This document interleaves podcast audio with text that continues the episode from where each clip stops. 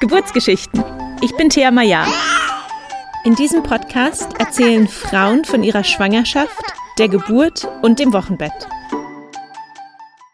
Hallo und herzlich willkommen zu einer neuen Folge vom Geburtsgeschichten Podcast. Mein heutiger Gast ist Maike, die uns von ihren zwei Geburten erzählt. Beide Geburten waren für das Geburtshaus geplant, doch in ihrer ersten Schwangerschaft hat Maike eine Präeklampsie entwickelt, was ein Ausschlusskriterium für eine Entbindung in einem Geburtshaus in Deutschland ist. Daraufhin wurde sie im Krankenhaus eingeleitet und dort kam ihr erstes Kind gesund zur Welt. In der zweiten Schwangerschaft hatte Maike dann keine Präeklampsie und konnte wie gewünscht im Geburtshaus entbinden. Auch die zweite Geburt ging sehr, sehr schnell und nach der Geburt hatte Maike dann einen Krampfanfall und musste dann doch noch ins Krankenhaus direkt nach der Geburt. Der Krampfanfall war aber einmalig und ihr ging es danach dann auch sofort wieder gut. Aber hör selbst, was Maike zu erzählen hat. Bevor wir mit der heutigen Folge anfangen, möchte ich dir kurz das TENS-Gerät vorstellen. Viele Frauen wünschen sich eine interventionsfreie Geburt, haben aber Angst vor den Schmerzen und wissen nicht, wie sie diese ohne medikamentöse Eingriffe bewältigen sollen. Dabei kann ein Geburtstens helfen. TENS steht für transkutane elektrische Nervenstimulation. Transkutan bedeutet einfach durch die Haut. Bei diesem Verfahren werden mit Hilfe von Elektroden leichte Impulse über die Haut an die Nervenbahnen geleitet und das blockiert dann das Schmerzempfinden. Für die Geburt gibt es speziell entwickelte Geburtstensgeräte, die Wehenschmerzen lindern können, ohne dabei irgendwelche Nebenwirkungen für dich und dein Baby zu haben. Das sieht dann so aus, dass du dir diese Elektroden mit speziellen Pflastern auf den Rücken klebst. Die Elektroden sind dann über ein Kabel mit dem Tänzgerät verbunden, welches ungefähr so groß ist wie eine Fernbedienung. Über das Tänzgerät kannst du dann selber steuern, wann die Impulse an die Nervenbahnen geleitet werden und wie hoch oder intensiv diese Impulse sein sollen. Wenn du Interesse am Tänzgerät hast und mehr Informationen haben möchtest, dann folge einfach den Link in den Show Notes. Hallo und herzlich willkommen, Maike. Schön, dass du heute die Zeit gefunden hast, uns von deinen Geburten zu erzählen. Ich freue mich auch sehr. Danke für die Einladung, Thea. Sehr gerne. Magst du dich gleich einmal vorstellen? Wer bist du? Was machst du? Wie sieht deine Familienkonstellation aus? Ja, sehr gerne. Ähm, ich heiße Maike, ich wohne in Hannover, also in Deutschland, und ähm, habe einen Mann und äh, zwei äh, fantastische Töchter, die sind fünf und drei Jahre alt und äh, bin selbstständig. Ich habe, also grundsätzlich bin ich Bankerin gelernt, habe zwei Unternehmen, die ich führe. Das eine ist die Finanzierungsberatung, das andere ist eine Frauenfinanzberatung und betreibe zusätzlich noch einen Podcast mit meiner Cousine für selbstständige Mamas oder Frauen in Führungspositionen. Also ich sag mal, Fokus auf beruflichen Themen im Mix mit dem ganzen Struggle rund ums Familiendasein, also Vereinbarkeit etc. Super spannend. Wie heißt dein Podcast? Selbst und ständig. Selbst und ständig, ja. Das, ja, das kenne ich gut. zum Thema. genau. Ja. Super, den werde ich natürlich auch nochmal in den Show Notes verlinken. Ähm, aber lass uns jetzt gleich einsteigen mit deiner ersten Schwangerschaft und Geburt. War die ja. erste Schwangerschaft geplant oder war das eine Überraschung? Äh, nee, die war tatsächlich geplant und ähm, äh, ich war damals in einer ganz ungünstigen Jobkonstellation und äh, irgendwie war klar, ich muss da raus und ähm, ich wollte unbedingt irgendwie immer schon Kinder haben, das war klar, aber ich hatte gerade erst diesen neuen Job begonnen und ähm, ich weiß, viele Frauen denken dann immer gleich, dass meine Story der Grund ist, warum äh, Arbeitgeber keine jungen Frauen einstellen.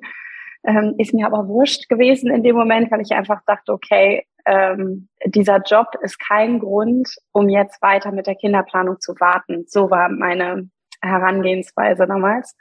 Und äh, ich war aber super ungeduldig. Das heißt, ich bin nicht innerhalb von ein, zwei Monaten schwanger geworden und habe dann sofort gedacht, okay, dann ähm, schmeiße ich meinen Job und mache mich selbstständig.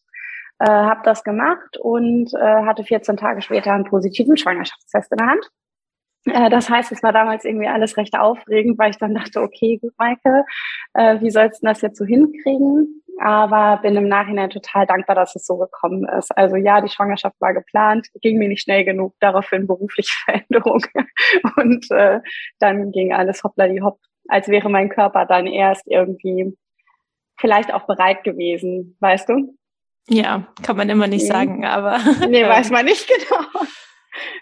Ja, wie äh, hast du denn dann gemerkt, dass du schwanger bist? Hattest du vor dem Test schon irgendwelche Anzeichen? Hm, nicht wirklich, glaube ich. Also ich habe, äh, nee, nee, ich glaube tatsächlich nicht. Ich war zwei Tage überfällig. Ich hatte es, nee, eigentlich nicht. Also da fehlte mir, glaube ich, auch noch so ein bisschen dieses richtige Gefühl für meinen Körper. Also das ist jetzt äh, ungefähr sechs Jahre her. Und ähm, ich hatte mich damals auch noch nicht so intensiv mit dem ganzen Thema auseinandergesetzt. Ich war total busy mit dem selbstständigen Part. Also ehrlich gesagt wäre das jetzt übertrieben zu sagen, ich hätte irgendwas gespürt. okay, das heißt, du hast dann es mit den zwei Strichen auf dem Schwangerschaftstest ja, genau. Mhm. gemerkt. Mhm. Ähm, mhm. Und bist du dann gleich zu einer Ärztin gegangen oder hast du dir eine Hebamme gesucht? Wie war deine weitere Vorgehensweise? Ähm, äh, ich war hier relativ neu in der Stadt und hatte mich dann im Zusammenhang mit dem, ach ja, wir wollen ganz gerne ein Kind haben, abends immer schon mal in dieses Thema gestürzt. Ähm, was gibt's hier überhaupt für Kliniken, was gibt's für Möglichkeiten und war dann relativ schnell auf ein Geburtshaus hier um die Ecke gestoßen. Und da sprach mich irgendwie insgesamt sehr an. Und äh, wusste dann irgendwie im Vorfeld schon durch Google, dass es offensichtlich einen Hebammenmangel in Deutschland gibt und man sich schon sehr, sehr zügig, also mit dem positiven Schwangerschaftstest eigentlich eine Hebamme suchen muss. Und das war auch echt mein großer Vorteil.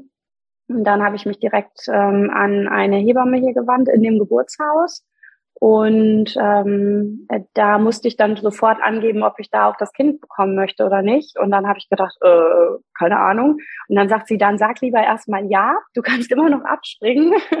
ähm, aber dann hast du den Platz schon mal safe. Und dann habe ich gesagt, ja, okay, dann mache ich das. Und ähm, im Laufe der Schwangerschaft und mit der Betreuung der Hebamme äh, war es dann auch so, dass für mich klar war, das Kind kommt auf jeden Fall im Geburtshaus zur Welt und konnte mich damit sehr, sehr gut identifizieren. Schön. Wie ging's Kleiner dir denn? Spoiler, es kam aber nicht so. ja. So wie es immer ist mit Kindern. Ja. Man kann so viel mhm. planen, wie man möchte. genau. Es geht oft seinen ja. eigenen Weg. Äh, wie ging es dir denn in diesem ersten Schwangerschaftsdrittel? Hattest du Symptome?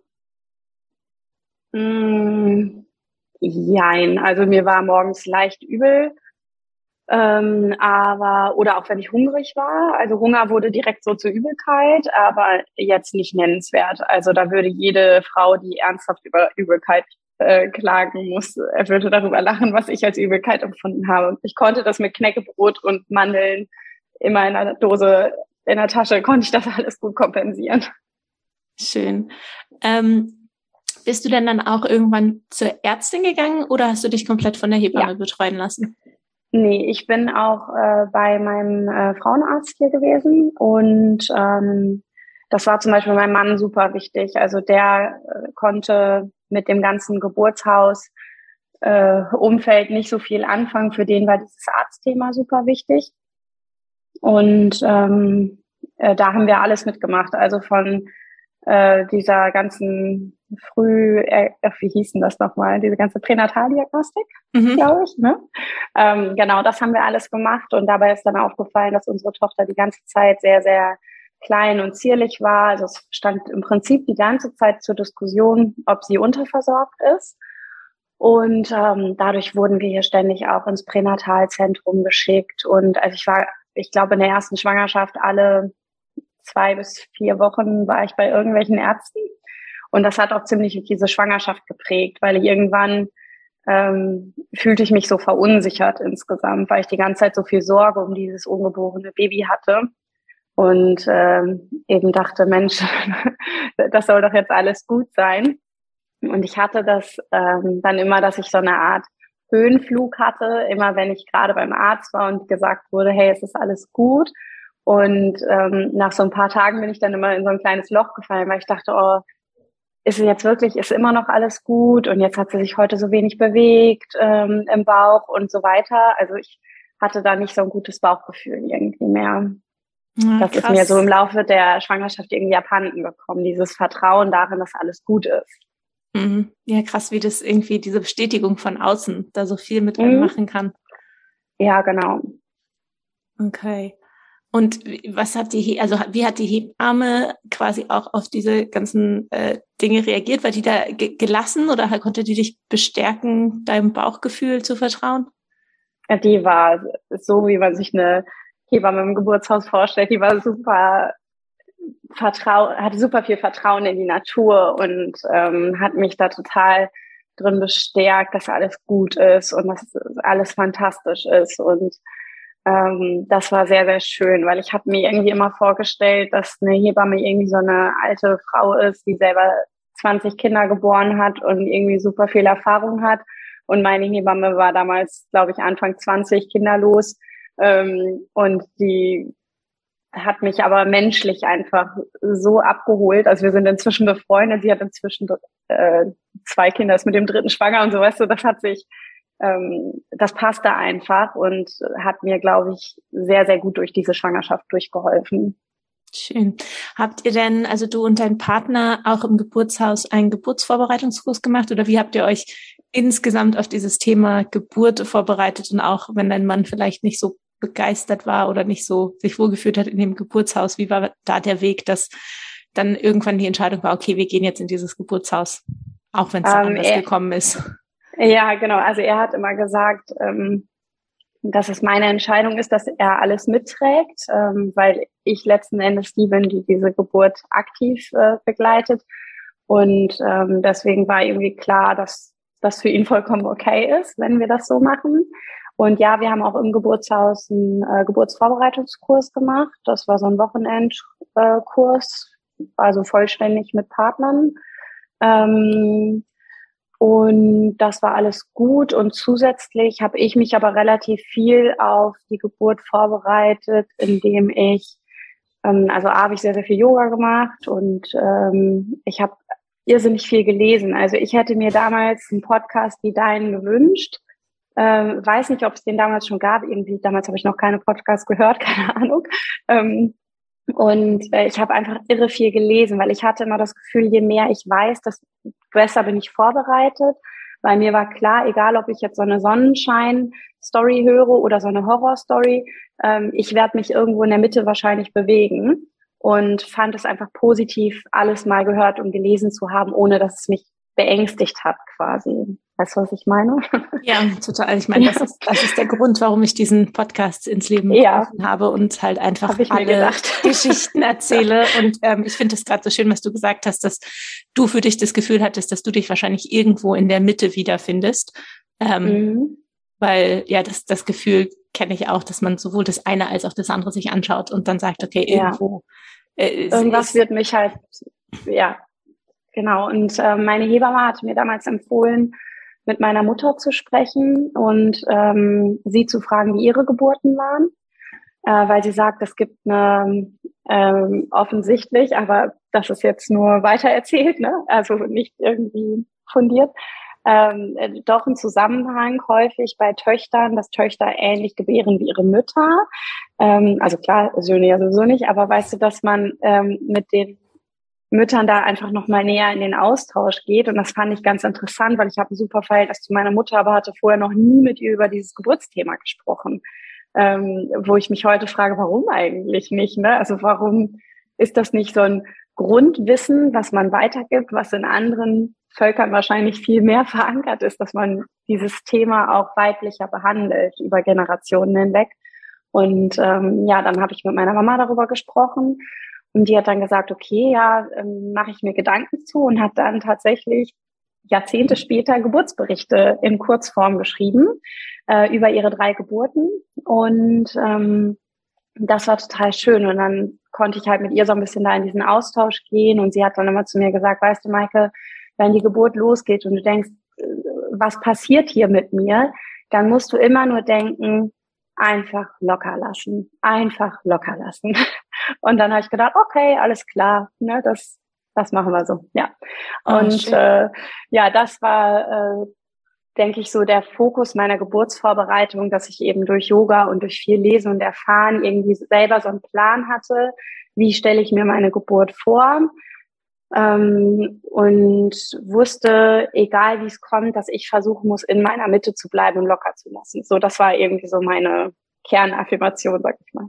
Ja, schön. Wie ging es dir denn dann ähm, gerade im letzten Schwangerschaftsdrittel und auch in den Wochen und Tagen dann vor der Geburt? Du hattest ja angesprochen, dass dein Kind anscheinend immer sehr klein war und es immer im Raum stand, ob sie unterversorgt ist. Ja. Hat sich das irgendwie, hattest du einen besonders kleinen Bauch oder hattest du trotzdem das Gefühl, du warst total groß? Also ich, einfach äh, neugierig.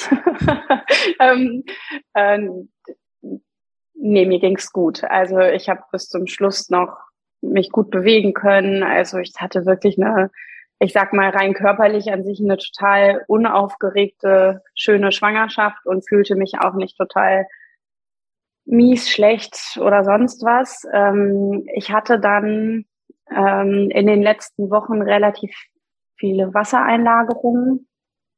Ähm, und das war eigentlich dann der Beginn der Diagnose Schwangerschaftsvergiftung, ähm, also Präeklampsie. Ne?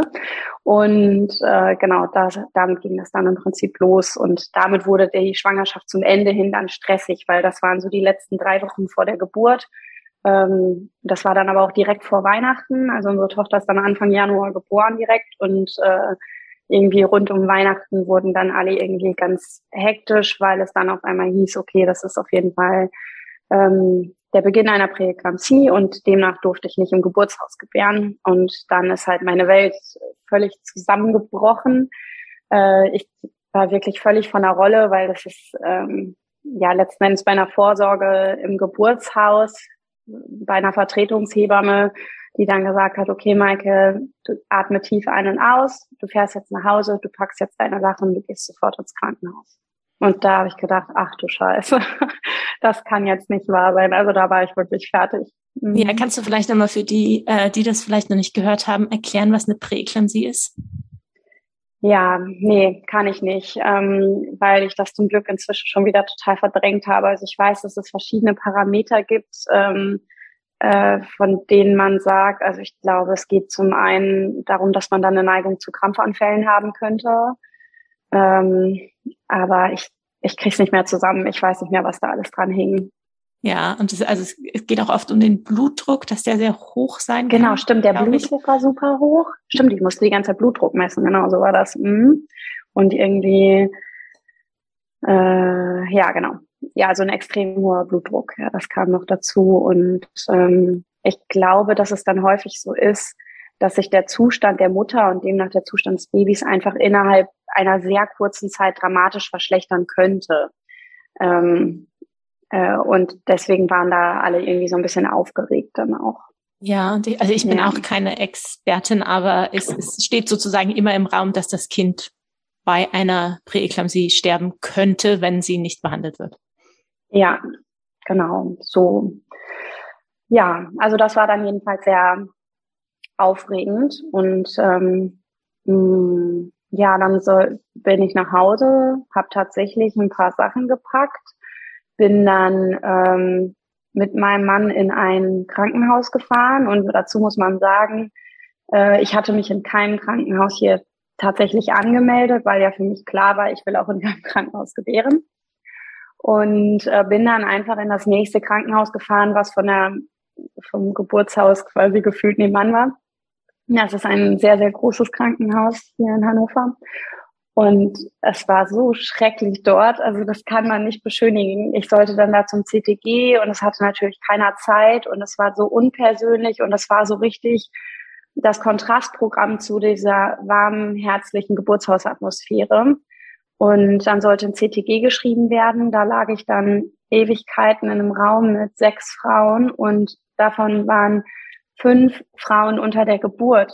Die hatten schon erste Wehen. Das war da habe ich gedacht, was passiert hier? Also wo bin ich denn hier? wie schrecklich muss es den anderen Frauen gerade gehen, die hier gerade mit ihren Wehen zu kämpfen haben. Und wir liegen hier mit den ganzen Frauen rum, mit den Männern. Und das war einfach nur fürchterlich. Zog sich dann über Stunden. Und dann habe ich beschlossen, hier bleibe ich nicht. Hier kriege ich auf gar keinen Fall mein Kind. Ähm, dann hatte ich da Gespräche mit den Ärzten, die wollten mich nicht gehen lassen. Dann habe ich gesagt, ja, ich bleibe hier aber auf keinen Fall. Ich stelle mich gerne in einem anderen Krankenhaus vor, aber hier bleibe ich nicht. Immer in der Hoffnung, dass es in einem anderen Krankenhaus besser ist. und ähm, äh, die haben dann darauf bestanden, dass ich mich direkt bei meinem Frauenarzt nochmal melde. Und da bin ich dann auch hin. Und ähm, äh, der hat dann auch nochmal diese ganzen Parameter da abgecheckt. Und es war klar, es ist gerade, wenn dann erst der Beginn einer Präeklampsie und alles noch nicht so dramatisch, dass man jetzt direkt agieren müsste. Und dann hat er gesagt, okay, wir warten die nächsten Tage auf jeden Fall nochmal ab, ähm, weil ich war da, also sagen wir mal ungefähr vier Wochen vor Termin eigentlich noch. Und dann kam erstmal Weihnachten, bla bla bla. Und ähm, der hat mir dann ein anderes Krankenhaus empfohlen. Und ich war einfach sehr, sehr regelmäßig bei meinem Frauenarzt zur Kontrolle und musste zu Hause alle paar Stunden Blutdruck messen. Und ähm, ich glaube, ich habe da auch noch möglicherweise irgendwelche Tabletten genommen. Aber das kriege ich nicht mehr zusammen, weiß ich nicht. Ähm, ja, und dann Anfang Januar hieß es dann so, jetzt irgendwie wäre es schon schön, wenn das Kind doch bald kommen würde und wir das Ganze nicht bis aufs Äußerste treiben, bis quasi die Situation vielleicht dramatisch wird, ähm, sondern ich in ein Krankenhaus gehe und es zur Einleitung kommt. Und davor hatte ich ziemlich Respekt, weil da muss ich sagen, ähm, meine ganze Google-Recherche hat da irgendwie so gar nichts Schönes ergeben, sondern da gab es dann auf einmal nur so Geschichten über oh, Wehensturm und alles nicht mehr zu handeln und alles irgendwie wild. Und davor hatte ich dann doch schon ziemlich, ziemlich Bammel. Mhm. In der wievielten Schwangerschaftswoche warst du dann zur Einleitung? Mm, 39 plus irgendwas. Also da war ich wirklich quasi am Ende der Schwangerschaft. Okay. Wie ging die mhm. Einleitung dann los? Ja, ich bin dann in so ein kleines Krankenhaus. Ähm, das war auch alles ganz nett und alles okay. Also da fühlte ich mich auf jeden Fall deutlich besser aufgehoben. Und ähm, äh, dann wurde mit äh, wurde erst, glaube ich, über so ein Gel oder sowas eingeleitet. Das hat aber alles nicht funktioniert. Und dann war ich, glaube ich, schon den dritten Tag oder so im Krankenhaus. Und dann haben wir angefangen, Zytotec zu geben. Das ist, glaube ich, heute inzwischen nicht mehr erlaubt, aber da war es noch so. Ja, das sind sehr umstrittene Tabletten, die ja genau gegeben werden, um ähm, die Bienen anzuregen. Ja. Hat, hat das Zytotec dann gewirkt? Äh, ja, erst nicht. Also ich glaube, wir haben morgens mit der Eingabe, ähm, äh, mit der Gabe begonnen und ähm, erstmal passierte gar nichts. Ich war noch stundenlang mit meinem Mann spazieren, wir sind noch essen gegangen und so und äh, gegen Nachmittag habe ich dann gesagt, komm, Schatz, fahr noch mal nach Hause, ne? Hier tut sich sowieso nichts, alles gut. Ähm, und dann ist er noch mal nach Hause gefahren und ähm, ich habe noch Yoga gemacht auf meinem Zimmer. Also ich hatte ein Zimmer alleine zum Glück. Ähm, habe noch mit ganz vielen Freundinnen irgendwie telefoniert und mir irgendwie die Zeit vertrieben, aber es rührte sich im Prinzip nichts. Und dann habe ich mir gedacht, ach, ich glaube, ich gehe gegenüber nochmal in so eine Bücherei oder eine Buchhandlung, wollte mir noch was kaufen. Bin aufgestanden, wollte aus meiner Leggings in die Jeans und habe in dem Moment gedacht, nee, bleibst doch hier. Aber ich kann nicht erklären, warum. also es war einfach so das Gefühl, dass ich dachte, nee, du gehst jetzt nirgendwo mehr hin, sondern du bleibst jetzt genau hier. Und dann äh, ging die Geburt auch los. Das war dann späten Nachmittag. Mhm. Warst du dann freudig aufgeregt, weil du hast jetzt gesagt, du warst schon drei Tage im Krankenhaus. Ich kann mir vorstellen, dass das auch super anstrengend ist, gerade emotional, wenn man irgendwie immer denkt, okay, jetzt soll hier was passieren und es passiert nichts und man ist in einer ja. fremden Umgebung.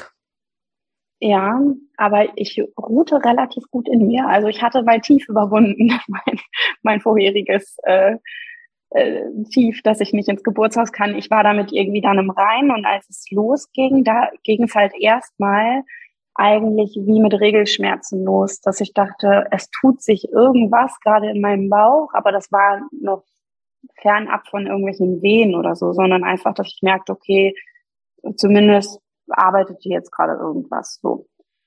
Und ähm, dann wurde das doch so, dass ich dachte, ach nee, jetzt kommt und geht das. Also es ist nicht mehr so ein gleichbleibender Druck, sondern irgendwie es kommt und geht. Und habe dann, ähm, sollte mich sowieso, glaube ich, wieder vorstellen zum CTG und bin dann da irgendwie eine halbe Stunde früher hingegangen. Habe gesagt, ja, okay, ich glaube, hier tut sich auch was und ähm, ich glaube, ich sollte auch nochmal wieder eine Zytotec nehmen. Und äh, da sagte die Hebamme dann schon, ach nee, ich glaube, die Zytotec brauchen wir nicht mehr geben. Wir schreiben jetzt erstmal ein CTG und dann äh, gucken wir erstmal. Ja, ist gut, alles klar. Sag ich, soll ich meinen Mann schon mal anrufen? Ich glaube, es geht jetzt los. Und dann lachte sie und sagte, nee, den brauchen Sie noch nicht anrufen. Und äh, dann habe ich gesagt, ja, okay, dann nicht. ähm, und dann sagt sie, wir haben aber gerade hier Schichtwechsel. Ähm, ich, Sie können sich schon mal einen Kreissaal aussuchen, weil es waren tatsächlich gerade alle frei. Ähm, und äh, sie würde erst in Ruhe den Schichtwechsel noch machen und dann würde gleich jemand zu mir kommen. Sag ich, ja, das ist gut, äh, machen wir so. Da merkte ich aber schon, okay, also das, das geht jetzt hier los. Also ich wusste einfach, es läuft jetzt an irgendwie. Und ähm, dann hatte ich mich für einen Kreißsaal mit Badewanne entschieden, weil ich das irgendwie ganz schön fand, die Vorstellung, unter der Geburt mal in der Badewanne zu sein. Mm, und war dann in diesem Kreissaal und habe in dem Moment gedacht, nee, ich rufe jetzt definitiv meinen Mann an. Also ich will, dass der jetzt bei mir ist. Ich will hier jetzt irgendwie gerade nicht alleine sein. Und ähm, habe ihn angerufen und hatte in dem Moment dann die erste Wehe, von der man im Nachhinein weiß, es war die erste Wehe, weißt du? ähm, ja, und äh, das war um 18 Uhr. Genau. Und dann ging die Reise los. Okay. Ähm, wann kam dein Mann dann dazu und wie, wie ging es dann so weiter für euch? Ähm, mein Mann war dann so, ich würde sagen, 20, 30 Minuten später da. Äh, und da war ich schon mitten unter der Geburt. Also das äh, ging dann nämlich tatsächlich äh, im Nullkomma nichts einfach richtig, richtig los. Ähm, und ich weiß noch, wie ich dann an meine Mutter denken musste und dachte, Mama, willst du mich verarschen? Wie soll man denn hier locker lassen? Also ich war so übermannt von der Intensität der Wehen. Und als ich noch alleine war und weder Hebamme noch mein Mann da war, war ich mir sicher, also wenn sich das steigert, diese Intensität der Wehen, dann kann das kein Mensch auf dieser Welt aushalten. Das geht nicht, das ist unmenschlich. Und ähm, äh, weiß aber im Nachhinein, bei mir haben sich die Wehen entweder nicht gesteigert oder mein Körper hat sich dran gewöhnt, weil äh, ich hatte zwei fantastische Geburten, um das vorwegzunehmen insgesamt und ähm, äh, hatte kein Schmerzmittel oder irgendwas, sondern ich konnte das gut aushalten und ich war mir aber zu Beginn einfach so sicher, dass das nicht gehen kann, bis ich irgendwie so reingekommen bin in die Geburt und ähm, äh, ja, das dann einfach tatsächlich mich so ein Stück weiter eingegruft habe und auch verstanden habe, was meine Mama meinte mit, du musst locker lassen. Das ging dann irgendwie. Also, und das ging dann sogar gut. Es war alles in Ordnung. Ähm, was unter der Geburt blöd war, äh, war, dass sie aufgrund ähm, des hohen Blutdruckes äh, quasi nonstop irgendwie ein CTG schreiben wollten und äh, das nicht in der Badewanne möglich war äh, und vor allem ich mich nicht bewegen durfte. Ich sollte nur liegen und das entsprach irgendwie nicht so meiner Vorstellung. Also ich hatte eher noch das Bedürfnis, zumindest in der ersten Zeit, mich zu bewegen. Ähm, und habe gedacht, das geht jetzt nicht, wenn ich hier nur rumliege. Aber mit der Zeit habe ich gemerkt, doch, das geht irgendwie gut. Also ich hatte mich dann da gut eingegruft und ähm, es gab immer wieder Untersuchungen, wie weit der Muttermund geöffnet ist. Das habe ich als irrsinnig störend empfunden. weil die das aus irgendwelchen Gründen immer unter der Wehe gemacht haben. Ich weiß nicht, ob das üblich ist oder nicht, aber ich fühlte mich hart gepiesackt, das kann ich sagen. Ähm, also ich glaube, ich, also ich bin wirklich ein sehr friedlicher Mensch, aber ich hatte schon das Bedürfnis, diese Hebamme zu treten. Also wirklich, ich dachte, die, ich flippe jetzt aus, wenn ich mich noch einmal anpasst. Und ähm, ich weiß auch, dass ich sie einmal dann ziemlich angemotzt habe und gesagt habe, es geht doch alles voran, lassen Sie mich doch einfach hier in Ruhe. Ne? Ähm, und äh, erinnere mich auch daran, dass mein Mann einmal recht laut geworden ist und die Hebamme angeschnauzt und gesagt hat, äh, haben Sie nicht das Gefühl, meine Frau hat alles im Griff? und ähm, äh, ja, die Frau hat natürlich nur ihren Job gemacht, also ich will überhaupt nicht zu nahe treten. Das war sicherlich einfach aufgrund der Hormone und Emotionen da geschuldet. Aber es war insgesamt jetzt keine schöne Geburtsatmosphäre. Es kam immer mal wieder jemand rein und raus und das auch nicht im Stillen und mal kurz reingeschlüpft oder so. Und ich weiß, dass irgendwann zum Ende hin recht viele Ärzte und Schüler, glaube ich, dann da auch reinkamen und ähm, äh, ich aber gerade mitten in einer Wehe war und man das sicherlich auch hören konnte und ich dann zwischen den Wehen gesagt habe, dass ich es unmöglich finde, dass sie während der Wehe reingekommen sind und dass sie, äh, man das doch sicher auch vor der Tür gehört hat quasi. Ähm, ja, das äh, war, das war doof. Ich selber war aber die ganze Zeit ähm, äh, in mir, also das, was ich mir vorher vorgenommen hatte, mich einfach darauf zu fokussieren, was jetzt mich betrifft und was dieses Baby betrifft, ähm, das habe ich insgesamt gut hinbekommen.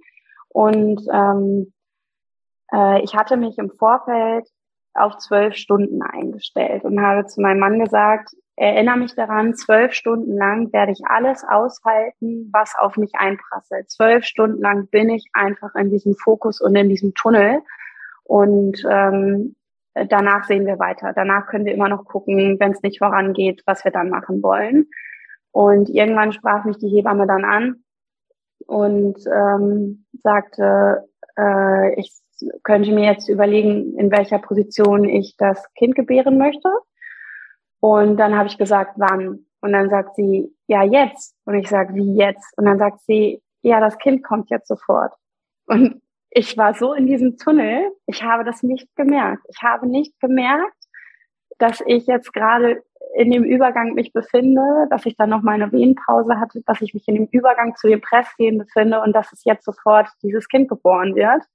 Ähm, weil ich immer, also ich lag seitlich auf dem Bett und ich hatte die Uhr im Blick und die Geburt dauerte halt erst zwei Stunden. Und mir war ja klar, zwölf Stunden dauert sie mindestens. Also war, war ich noch so weit gedanklich davon entfernt, dieses Kind jetzt auf die Welt zu bringen. Ähm, ja, dass mich das irgendwie in dem Moment völlig überrascht hat. Und äh, ja, das war aber dann sehr schön. Also dann äh, habe ich mich für die äh, Vierfüßlerposition entschieden. Und ähm, dann ist unsere Tochter da dann in wenigen Minuten auf die Welt gekommen. Sehr schön. Konntest du sie dir gleich dann äh, hochnehmen und sie halten? Ja, genau, das habe ich. Also ich weiß, ähm, Genau, ich musste mich kurz sortieren auf dem Bett. Also ich habe mich dann, glaube ich, wieder auf den Rücken gelegt und sie dann äh, zu mir genommen und so, aber das war, war sehr schön. Aber ich kann mich zum Beispiel nicht mehr daran erinnern, ähm, ob, ähm, ob die Nabelschnur länger auspulsierte oder ob das sehr schnell, also mein Mann hat die durchgeschnitten, aber ob das sehr schnell ging oder so, da fehlt mir so ein bisschen das Zeitgefühl, keine Ahnung. Mhm. Wusstet ihr, dass ihr ein Mädchen bekommt? Ja, genau. Wir wussten, dass wir ein Mädchen bekommen und äh, ja, also wir waren nicht so Teamüberraschung. Ja. Ähm, Na, es ist immer äh, eine Überraschung, kommt nur drauf an, wann. Ja, genau. ja, stimmt. Ähm, ähm, wie war denn Ihr Geburtsgewicht? Weil das war ja immer die, die große Unsicherheit während der Schwangerschaft. Ja, sie hatte 2700 Gramm, irgendwie so um den Dreh. Okay. Ja, Klein, also, nicht winzig. Ja, genau. Also alles gut. Ähm, ich hatte auf jeden Fall ziemlich viele Geburtsverletzungen. Ähm, und das war für mich vorher auch so ein Horrorthema, dass ich so viel Sorge hatte, was passiert ähm, mit diesen ganzen Geburtsverletzungen und man liest dann irgendwie alles Mögliche. Und da war ich zum Beispiel unglaublich positiv von überrascht, obwohl ich wirklich gemeine Geburtsverletzungen hatte, dass das so schnell heilt. Also der Körper leistet da wirklich wahre Wunder und ähm, diese Sorgen und diese gemeinen Geschichten, die ich da im Vorfeld gelesen habe, die haben sich bei mir persönlich überhaupt nicht bestätigt. Also ich habe nach einer Woche habe ich schon gedacht, okay, krass, ist schon deutlich besser. Und nach drei Wochen bin ich morgens aufgestanden und habe gedacht, okay, krass, jetzt merke ich davon wirklich gar nichts mehr. Ist alles Was hattest du? Also hattest du einen Dammriss oder Labienriss? Ja, alles. Alles, okay. Ja, alles, was so reißen kann, äh, ist gerissen, ja. Und musstest du auch genäht werden? Ja, genau. Also das wurde alles genäht und versorgt, ja. ja. Mhm. Ähm, das fand ich übrigens, äh, vielleicht noch eine Mini-Side-Note, schlimmer als die Geburt. also ich weiß noch, dass äh, der Arzt reinkam, der super attraktiv war und sich vorgestellt hat, gesagt hat, so, ne, ich gucke mir jetzt mal die Geburtsverletzung an und werde das dann versorgen und nähen und so. Und äh, dass ich und dass das unangenehm ist. Und dann habe ich ihn angegrinst und habe gesagt, also ganz ehrlich, ich habe gerade ein Kind geboren, ich glaube nicht, dass mich das jetzt schocken wird. Ähm, aber ich fand es wirklich unangenehm und, und sehr gemein, ja. Ja. Ähm, ja. Hast du sie denn dann noch im Kreissaal auch äh, gleich angelegt und gestillt? Wie war das? Ähm, ja, ich, äh, ja, ich habe sie dort angelegt ähm, und habe da auch noch gedacht, alles wird gut. Wir hatten aber keine gute Stillbeziehung. Das äh, äh, war insgesamt eine Katastrophe. Also das äh, war schon sehr, sehr schwierig mit der Stillerei. Okay, wie, also vielleicht kannst du kurz erzählen auf das Wochenbett, wie lange wart ihr noch im Krankenhaus und dann wann seid ihr nach Hause gekommen und ja, wie es dann mit dem Stillen weitergeht? Hm, wir sind am nächsten Tag nach Hause ähm, und ähm, im Krankenhaus wurde mir immer wieder gezeigt, wie ich sie anlege. Ähm, aber es ist so, und darauf hätte ich vielleicht mehr Fokus lesen, äh, legen sollen in meiner Geburtsvorbereitung noch. Was habe ich eigentlich für Brüste? Und das hätte ich mir auch mehr von meiner Hebamme vielleicht noch gewünscht. Ähm, ich habe nämlich unheimlich flache Brustwarzen und es war für unsere Tochter super schwer, die richtig zu greifen. Und ähm, da war ich in der zweiten Schwangerschaft deutlich besser vorbereitet und hatte da eine fantastische Stillzeit. Ähm, und wir hatten also ich hätte vielleicht früher schon mit Stillhütchen oder sonst was anfangen sollen und war immer der Meinung, ach ja, das klappt schon irgendwie, das läuft schon irgendwie. Aber letzten Endes klappt es einfach überhaupt nicht, weil meine Brustwarzen irgendwann einfach nur noch offen waren. Ähm, mir wurde schwarz vor Augen beim Anlegen. Ich habe einfach, ich habe schon geheult, wenn das Kind wach wurde, weil ich dachte, oh nein, jetzt muss ich sie wieder anlegen. Und habe mir einfach gewünscht, dass sie einfach nur da liegt und die ganze Zeit schläft, ähm, bis dann irgendwann unsere Hebamme also mir so ein bisschen diesen Druck genommen hat und gesagt hat, weißt du was, Michael, wenn das nicht das Richtige für dich ist, dann pumpst du jetzt ab, gönnst erstmal deinen Brustwarzen mehr Erholung und dann starten wir mit dem Stillen neu, wenn du das dann möchtest. Und das war für mich so ein Befreiungsschlag. Also das war natürlich logistisch übel. Also jeder, der schon mal sein Kind vollständig durch Abpumpen ernährt hat, mit Sterilisieren zwischendurch und wieder Flaschen sauber machen und so, das ist halt echt ein Fulltime-Job gewesen.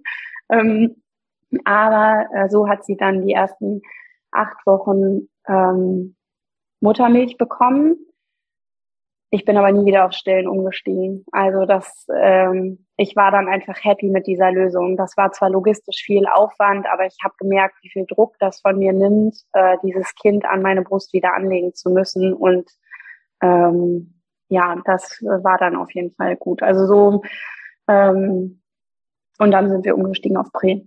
Und das Kind ist ganz fantastisch groß geworden und ist fünfeinhalb Jahre alt. Wir haben eine super Beziehung, äh, auch wenn sie nicht gestellt wurde. ja, wichtig, das auch nochmal zu sagen für diejenigen, die denken, dass äh, Kinder nicht gedeihen, wenn man sie nicht stillt. Genau, richtig. Und ich weiß nicht, äh, wie es dir ging, aber ich habe halt schon echt einen gesellschaftlichen Druck ähm, verspürt für dieses Stillthema. Also alle Mütter in meinem Umfeld haben gestillt. Ich war einfach verdammt nochmal die Einzige, die in einem Café saß und da den Stress dann in dem Moment hatte, wie kriege ich jetzt die mitgebrachte Milch warm und ähm, äh, wie passt das dann mit dem Rhythmus, wie lange bin ich jetzt unterwegs, wie viele Fläschchen brauche ich äh, und so weiter. ähm, dass, äh, ja, ich weiß nicht, ich war da irgendwie so die Einzige in meinem Umfeld, die das nicht gebacken gekriegt hat. Das war immer so mein Eindruck. Ähm, und unsere zweite Tochter hat mich dabei insgesamt auf jeden Fall ein bisschen versöhnt. ja. Ja, ich glaube, ich bin da eher äh, am anderen Ende des Spektrums. Ich still mein Kind immer noch, der jetzt fast 22 Monate alt ist und kriegt ja, halt jetzt gerade genau. in der genau. Öffentlichkeit, wenn ja. ich ihn mal stille, immer die Blicke, ne, so nach dem Motto, immer noch wirklich? Ja. Also ich glaube, wie, wie man es macht, ähm, man macht, macht es so. als Mutter, genau. Ja.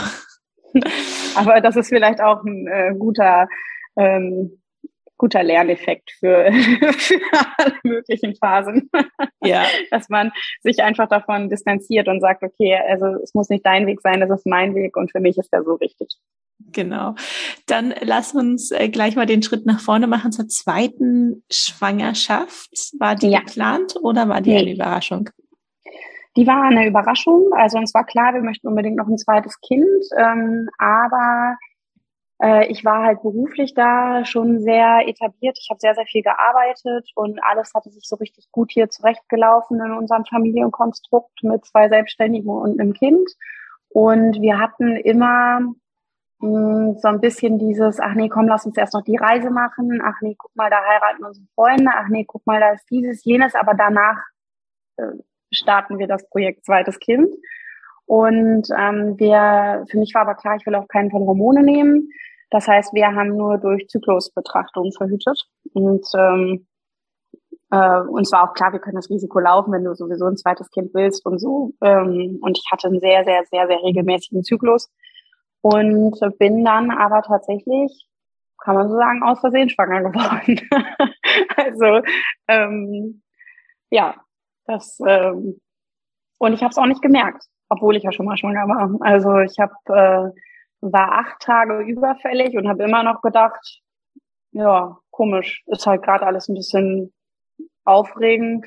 Vielleicht verschiebt sich halt mal der Zyklus. Also auch da hatte ich nur Schwangerschaftssymptome. Okay, und dann als du den Test gemacht hast? Äh, ich habe gar keinen gemacht, sondern ich war beim Frauenarzt generell zur Vorsorge und habe dann ähm, gesagt, ja, ich bin auch schon seit acht Tagen überfällig. Ich weiß ich auch nicht, was gerade so los ist, aber habe mir gar keine Gedanken gemacht. Und dann ähm, sagte die Arzthelferin, ja, soll ich denn vorsichtshalber meinen Schwangerschaftstest machen? Sag ich, ja, können Sie machen. Aber irgendwie, weiß ich auch nicht, es stand überhaupt nicht für mich auf der Agenda. Und dann sagte sie, ja, herzlichen Glückwunsch, Kind 2 ist unterwegs.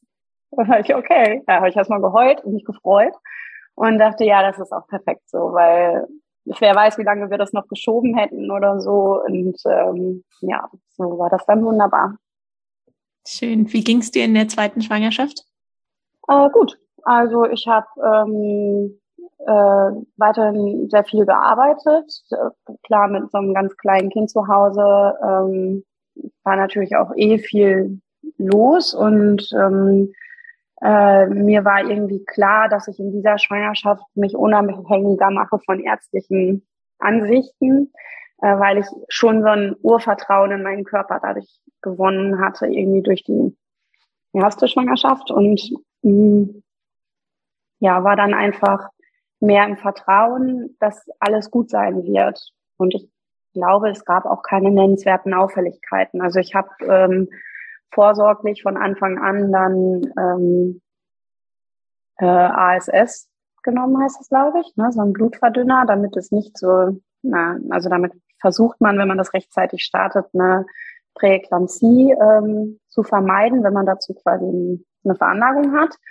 Und ähm, bin wieder im Geburtshaus betreut worden und war aber schon so ein bisschen entspannter, weil ich gesagt habe, okay, Wunsch ist auf jeden Fall, dass ähm, äh, das zweite Kind dann im Geburtshaus geboren wird, aber sollte es nicht klappen, dann äh, habe ich ja gesehen, dann schaffe ich auch den anderen Weg. Und ähm, ja, die Schwangerschaft war dann sich sehr unkompliziert, Betreuung durch die Hebamme entspannt. Ich war nur zu den äh, Pflichtuntersuchungen beim äh, Frauenarzt. Ansonsten lief die gesamte Vorsorge über die Hebamme. Das war also alles so, wie ich es mir irgendwie im Nachhinein für jede Schwangerschaft wünschen würde, so? Ja. Äh, kannst du dich noch daran erinnern, wie lange du die Blutverdünner genommen hast? Weil, äh, soweit ich weiß, muss man die ja dann auch irgendwann vor der Geburt wieder absetzen, damit das Blut dann ja. der Geburt nicht zu dünn ist, um Blutungen ja. zu vermeiden. Ich kann es aber nicht mehr sagen, vielleicht 35. Woche oder so. Oder einen Ticken vorher schon. Ich weiß es nicht mehr. Nee. Ja. Hätte man sich mal aufschreiben sollen, ne? Weiß ich nicht. Keine Ahnung. Kann man bestimmt, kann man bestimmt googeln. Ähm, ja, wahrscheinlich. Für, ja. für diejenigen, die es vielleicht auch zum ersten Mal hört, hören, mit diesen mhm. Blutverdünnern muss man halt auch aufpassen. Ähm, ja, genau. Deswegen soll man ja in der Schwangerschaft zum Schluss auch auf keinen Fall mehr Aspirin nehmen, weil Aspirin hat auch dieses Blutverdünnende drin. Ja, also das war, ähm, äh, das wird dann aber natürlich durch so einen Arzt auch ein Stück weit koordiniert. Ne? Also ja. der dann sagt, so ab jetzt ist damit Schluss und ähm, dann ist gut. Und ähm, ja, dann war es tatsächlich so, dass ich schon über Termin lief mm, und da dann wieder der Arzt so ein bisschen nervös wurde, weil er sagte, na ja, jetzt ist ja dieser Stopp des ASS schon relativ lange her und es wäre jetzt schön, wenn das Kind käme, damit wir das hier nicht weiter ausreizen und doch noch eine Präeklampsie zum Ende entwickeln. Und da habe ich dann schon wieder gedacht, ach Leute, das gibt's doch jetzt nicht. Ähm, äh, da gab es dann schon irgendwie so einen gewissen Druck, dass sie auf die Welt kommen soll. Also unser zweites Kind ist auch eine Tochter. Und ähm, ja, dann haben wir, ähm, hm, habe ich schon gemerkt oder hatte das Gefühl, man weiß es ja im Nachhinein nicht, dass ich mich nicht auf die Geburt einlassen konnte, weil die erste einfach so irrsinnig schnell ging, dass ich immer Sorge hatte, dass wenn ich mit meiner Tochter hier alleine bin, ähm, ich die nicht schnell genug, ähm, also dieses Betreuungsthema organisiert habe äh, und sie mich unter Wehen erlebt. Und das konnte ich mir einfach nicht vorstellen, weil ich wusste von der ersten Geburt, dass ich dann mich schon in so einer Blase, in so einem Tunnel befunden habe und dachte, oh Gott, wie kriege ich das denn dann hier hin? Und ähm, irgendwann habe ich dann mit meinem Mann beschlossen, dass wir unsere Tochter ähm, zu den Großeltern geben und in der Zeit alles probieren, um diese Geburt in Gang zu kriegen. Und ähm, ja, das ist tatsächlich auch so gekommen. Und ähm, äh, ja, wir haben die freitags weggegeben und ich weiß noch, wie ich dann erstmal eine große Runde, geheult habe, äh, weil ich irgendwie, als ich sie dann hab wegfahren sehen, dachte, krass, ich habe jetzt das letzte Mal meine Tochter quasi als Einzelkind, als Mama nur für sie wahrgenommen. Äh, das war schon so ein kleiner Trauerprozess. Und äh, dann haben wir einen großen Spaziergang gemacht, mein Mann und ich. Dann habe ich Yoga gemacht. Äh, dann war ich in der Badewanne und lag dann abends, weiß nicht, um acht, neun Uhr oder so mit ihm auf dem Sofa und habe gesagt, heute Nacht wird Greta geboren also unsere zweite Tochter. Ne? Und dann hat er gelacht und hat gesagt, ja, ist das so? Und ich sage, ja, heute Nacht wird sie geboren. Und dann hat er gesagt, ja, okay, ich bin bereit. Sag ich, gut, ich auch. Ja, und dann sind wir ins Bett gegangen und ähm, dann wurde ich um zwei Uhr wach, weil meine Fruchtblase geplatzt ist. Und wir hatten diesmal natürlich keinen Geburtsvorbereitungskurs mehr gemacht. Und mein Mann sagt, äh, was müssen wir jetzt machen? Und dann sage ich, du rufst jetzt bei der Hebamme an und sagst, dass die Fruchtblase geplatzt ist und dass wir uns wieder melden, wenn die Wehen losgehen. Und dann hat er gesagt, ja, ist gut. Ähm, und äh, dann habe ich ihm gesagt, er soll aber ihr schon mal sagen, dass es auf jeden Fall jetzt losgeht, weil ich bereit bin. Und dann hat er gesagt, okay, ähm, dann sage ich ihr das so. Ja, und dann hat er mit ihr telefoniert und ich bin ins Badezimmer gegangen, ähm, habe mir einen Zopf gemacht, habe mich geschminkt, völlig bescheuert, ne? Aber ich hatte irgendwie das Gefühl, ich muss mich jetzt bereit machen dafür, dass ich jetzt gleich das Haus verlasse und die Geburt losgeht. Ähm, also ja, doch. Also ich war irgendwie in diesem in diesem Modus. Es geht jetzt auch los und dann äh, sagt mein Mann, ja, und was machen wir jetzt? Sag ich, ja, du legst dich jetzt wieder hin und schläfst und ich leg mich auch nochmal hin. Und äh, dann sagt er, ja, okay. Haben uns ins Bett gelegt und dann sagt er, ja, ich kann doch jetzt nicht mehr schlafen. Ich bin so aufgeregt. Und dann sage ich, ja, ich schlafe jetzt auch nicht mehr. Aber ähm, ja, dann sagt er, und was machen wir gleich? Ich sage, ja, wenn die Wehen regelmäßig sind, dann rufst du die Hebamme wieder an und dann verabreden wir uns mit ihr am Geburtshaus. Okay. Ich, was heißt denn regelmäßig? Sag ich, ja, so alle drei Minuten oder so vielleicht. Ich sage, das kann aber jetzt ja noch, noch dauern. Die erste Geburt war ja eingeleitet. Also wer weiß, ähm, wie lange das jetzt dauert. Und ähm, ich war sehr ruhig irgendwie. Ähm, ja, und dann bin ich aufgestanden, bin ins Badezimmer gegangen und dann, nee, das stimmt gar nicht, nochmal zurück, ähm, dann lag ich im Bett mit ihm und äh, sagt zu ihm so, jetzt habe ich gerade die erste Wehe, aber so eine, die man halt schon im Bauch merkt, aber die noch nicht ernsthaft irgendwie, also schmerzhaft ist oder so. Und ähm, dann sage ich so, jetzt habe ich gerade die zweite Wehe. Und ich sage, aber ich kann ja noch dabei sprechen. Und so sagt er, ja, aber dazwischen lagen jetzt keine zwei Minuten. Sag ich, ja, aber es ist jetzt ja hier noch alles entspannt und so, sage ich, also alles gut. Und dann bin ich aufgestanden ähm, und bin ins Badezimmer gegangen und dann ging es richtig los. Dann habe ich angefangen mit so einer Wehen-App ähm, die Venen zu tracken.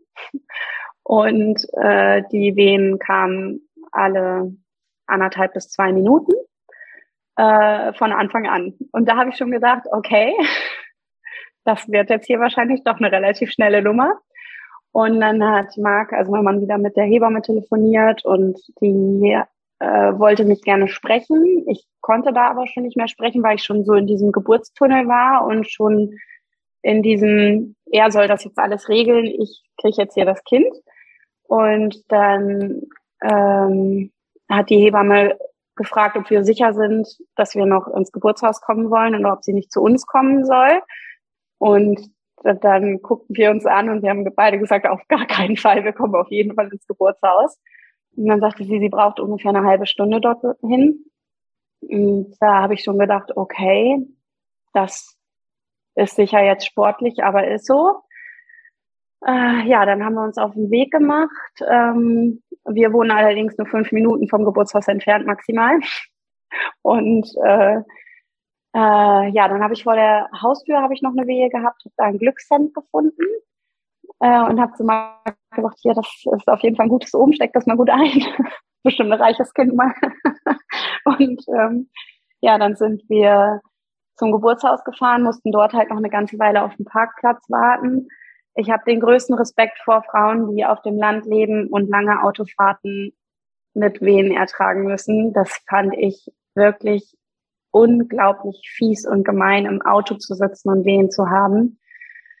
Ähm, ja, und als die Hebamme dann endlich da war, ähm, sind wir rein. Da habe ich mich dann aufs Bett gelegt und habe mich witzigerweise irgendwie direkt wieder in diese Position begeben, in der ich auch bei der ersten Geburt lag und von der ich dachte, wie gemein, dass ich hier liegen muss. Aber irgendwie war das dann auch diesmal meine Position, um mit diesen Wehen gut zurechtzukommen. Und dann hat die Hebamme überall Kerzen angemacht. Äh, es lief unsere Musik. Es war einfach eine sehr romantische Vorstellung, wie man sich das im Geburtshaus auch so vorstellt. Und ähm, dann hat die Hebamme mich so lieb und höflich und respektvoll gefragt, ob ich möchte, dass sie mich untersucht, wie weit mein Muttermund geöffnet ist. Und da habe ich jetzt noch Gänsehaut, wenn ich das sage, weil ich fühlte mich in dem Moment so wertgeschätzt irgendwie als, als gebärende Frau. Und habe dann zu ihr gesagt, ganz ehrlich, ich will es gar nicht wissen, weil ich weiß, es geht jetzt hier so schnell, es ist mir völlig egal, ob du mir jetzt sagst, es sind vier Zentimeter oder acht Zentimeter oder was auch immer. Ähm, ich weiß, dieses Kind wird jetzt irgendwann im Laufe der nächsten Stunden auf die Welt kommen, auf jeden Fall. Und das war für mich einfach eine unwichtige Information.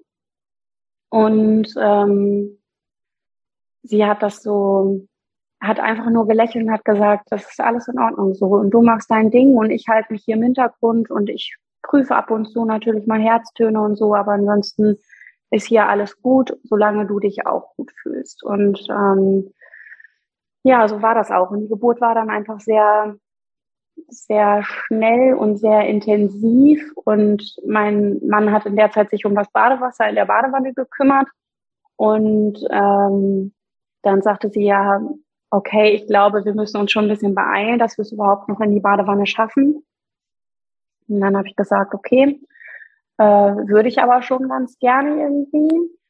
Äh, ja, und dann hat sie, als mein Mann dann sagte, okay, die Badewanne ist fertig, das dauerte so 20 Minuten ungefähr, ähm, hat sie gesagt, okay, nach der nächsten Wehe ziehen wir dich schnell aus und dann schnell in die Wanne, dass du es schaffst, bis zur nächsten Wehe dann quasi in der Badewanne zu sein.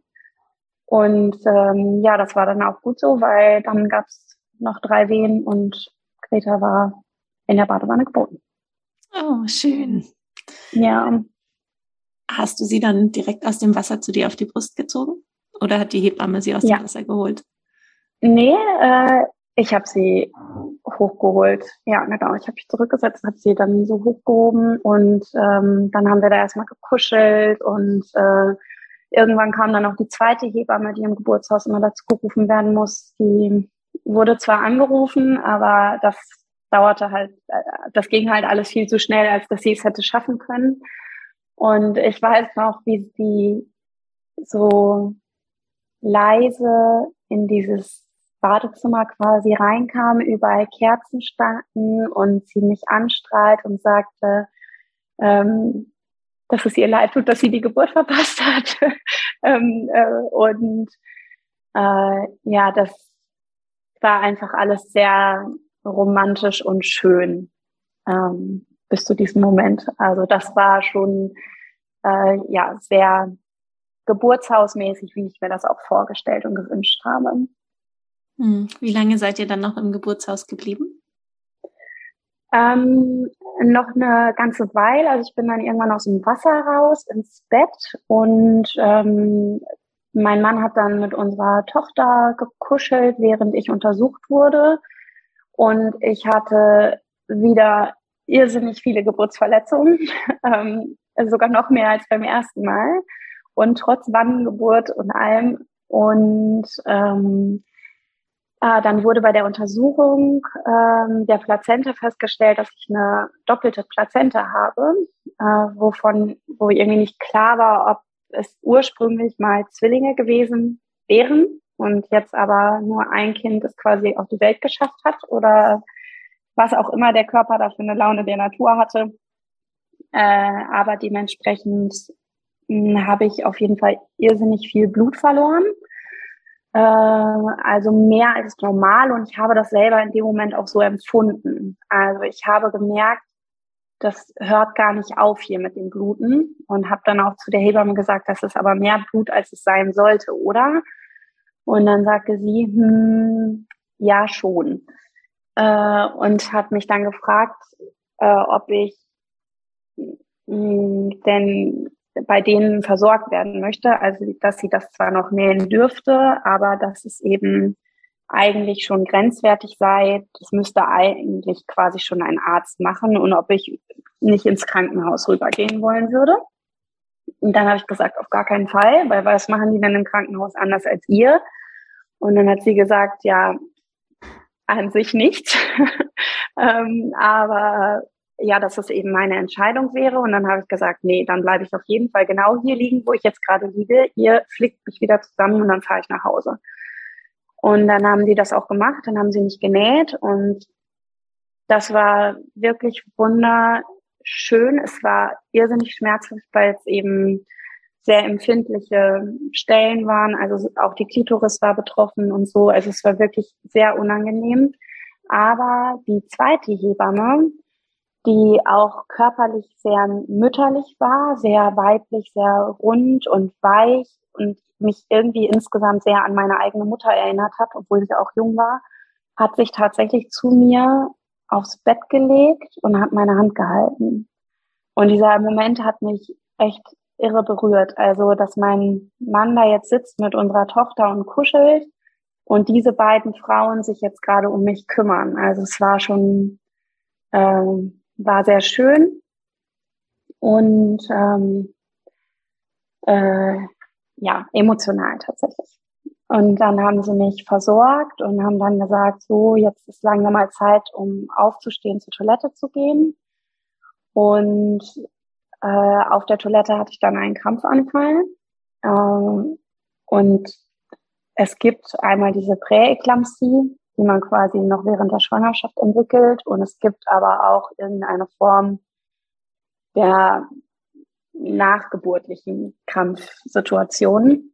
Und ähm, äh, das war sicherlich gerade für die Hebammen ein äh, richtiger Stressmoment natürlich. Äh, die haben dann sofort den Rettungswagen und Notarzt gerufen. Die waren dann auch im Nullkomma nichts da, weil die Klinik ja gleich quasi nebenan ist. Ähm, und mir ging es dann aber schon wieder gut. Also es hat halt nur ein paar Sekunden gedauert und ich war hinterher einfach wieder wach und da und alles war in Ordnung.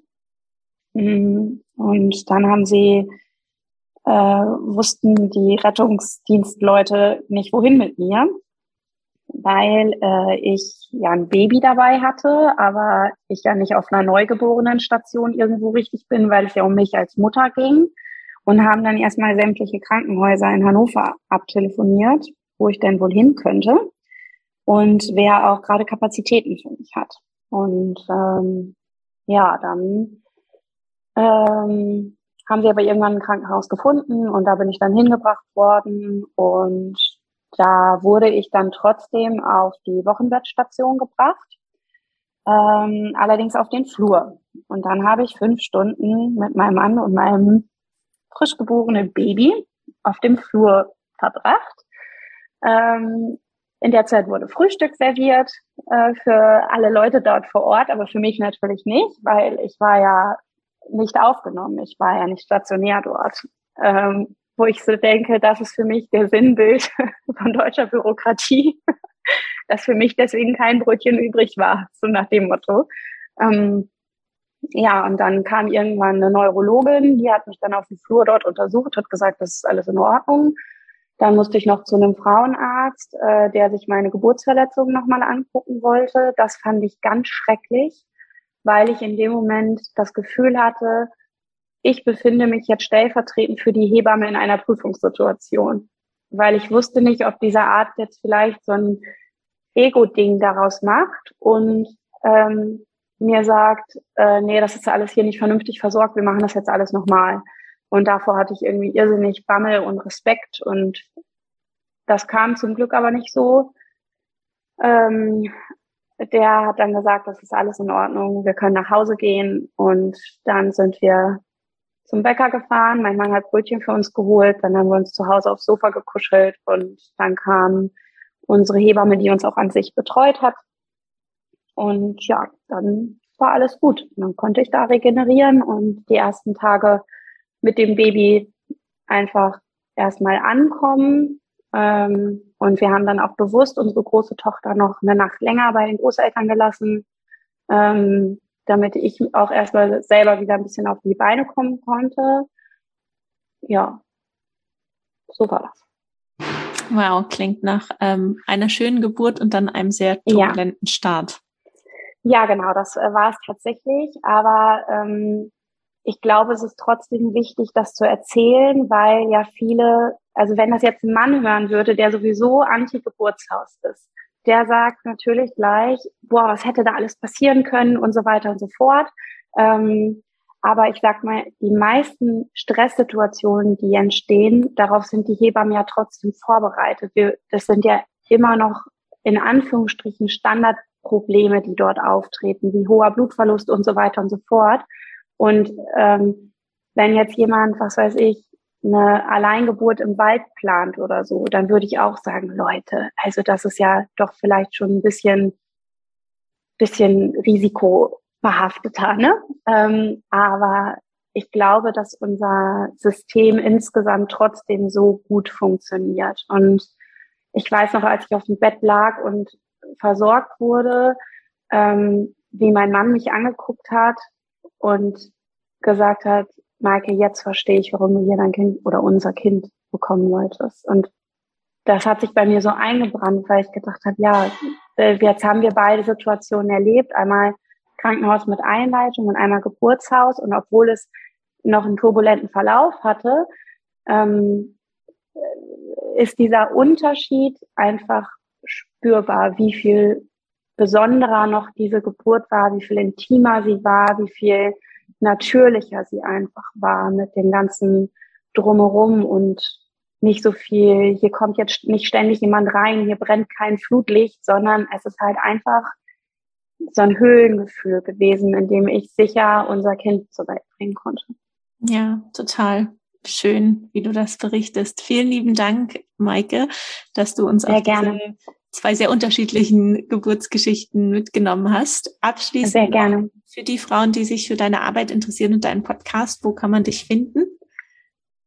Ähm, ja, mit meiner Website, mit äh, dem äh, über die Podcast-Suchfunktion Selbst und Ständig. Ähm, wir haben einen Instagram-Kanal, der auch Selbst und Ständig heißt und ähm, meine Frauenfinanzberatung findet man unter flora-finanzkonzept.de. Super, das werde ich auch alles nochmal in die Show Notes stellen. Dann Super. vielen lieben Dank, Maike. Ich wünsche dir und deiner Familie alles Liebe. Danke, danke. Dir auch. Das waren Maikes Geburtsgeschichten. Wenn dir die heutige Folge gefallen hat, dann würde ich mich wie immer freuen, wenn du sie mit Frauen in deinem Umfeld teilst, die vielleicht auch gerade schwanger sind und die Diagnose Präeklampsie bekommen haben. Du kannst mir außerdem in deiner Podcast-App eine Bewertung hinterlassen oder den Podcast finanziell unterstützen auf buymeacoffee.com slash Geburt. Vielen Dank und bis nächste Woche.